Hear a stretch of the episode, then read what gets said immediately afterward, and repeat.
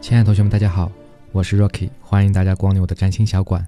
那今天呢，要和大家分享的就是关于第八宫，也是我非常喜欢的一个宫位啊。那在同样在这个宫位当中，我会通过三个部分和大家去分享。第一部分就是第八宫它所代表的一个含义是什么？第二个为什么会有这个含义？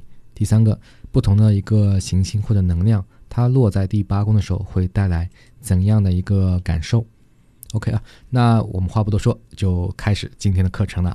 首先，第八宫的这个名字啊，其实很多人会非常误解。它的名字呢叫死亡宫啊，死亡。同样的话呢，它的一个守护的一个星座啊是天蝎座。那很多人很难理解，说为什么第八宫它代表是死亡呢？对不对？是不是我第八宫有一个行星，就是意味着我要就差不多挂了啊？其实并不是。首先，你想一下，我们同样说到。一二三是代表自我的发展，四五六代表是自我的表达，七八九代表什么？代表自我的一个扩张。所以在上一节课当中，我们在关于第七宫的时候讲的是关于婚姻、关于对手啊，在这个领域进行扩张。那第八宫呢，代表是自己深入层次的那个感受的一个扩张。我举个例子啊，为什么叫死亡？非常好理解。首先。你想象有个蝎子啊，天蝎座嘛，蝎子。你躺在床上的时候，当有一个蝎子它爬到你的身上的时候，这个案例我也讲过，啊，爬到你身上的时候，你会考虑什么呢？你会考虑到说，哎，明天还有考试，明天还有工作吗？绝对不会。你考虑的就是自己会不会死，啊，会不会被它干掉，啊，是这样一个感受。同样的话呢，它代表是一种本能。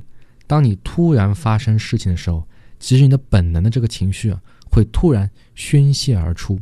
喧嚣而出。假设你突然看到了一个好朋友，对不对？他很久时间没有出现，突然出现在你面前，是不是你会非常激动？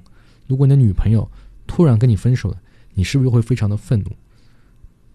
这个就是本能，它会瞬间的去杀死你现在的这个情绪啊，然后让你诞生新的情绪。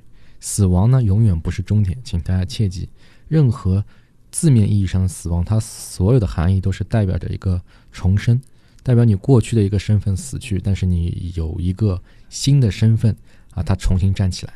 所以呢，第七空它所代表的就是呢，代表是你自己内心啊，自己内心非常敏感这个情绪，可能是比较负面的、比较消极的，然后呢，你又是难以去控制的。当你去想一些不好的事情，你跟自己说我不要去想，不要去想，但是你还是会想起来。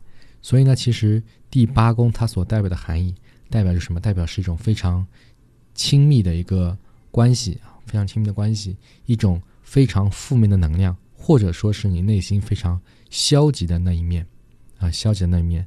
所以呢，第八宫是一个人生中非常重要的课题，你要正面的去意识到自己那些比较黑暗的方面，不是不好，任何人都有黑暗面，任何人都有自己比较消极的那一面，只是有些人承认。有些人不承认，有些人释放出来了，有些人压抑着自己。但是你只有知道自己在这方面是有所保留的，你才能去释放出来，才能够去战胜这个点。所以大家不要去害怕自己感觉到自己诶这些想法不太好，没有关系，任何想法都是存在即合理。所以你要去正视它，然后去想办法去慢慢的去改善它。啊，这才是第八宫给我们带来最大感受。一旦你能够去通过这些考验，去合理的转化自己的感受的话，你会发现你就像变了一个人一样。你看很多事情会特别的淡定，你会发现说很多事情就不是事了。啊，我这边举一个例子，大家感受一下，你会非常有体会。可能大家在小时候会碰到很多当时你觉得难以去克服的事情，比如说高考，啊，比如说考试成绩你考了个不及格。这时候你发现，哎呀，天像要塌下来一样，怎么办？我都不知道怎么去面对我的父母，怎么去面对老师和同学，我觉得非常的羞愧，对不对？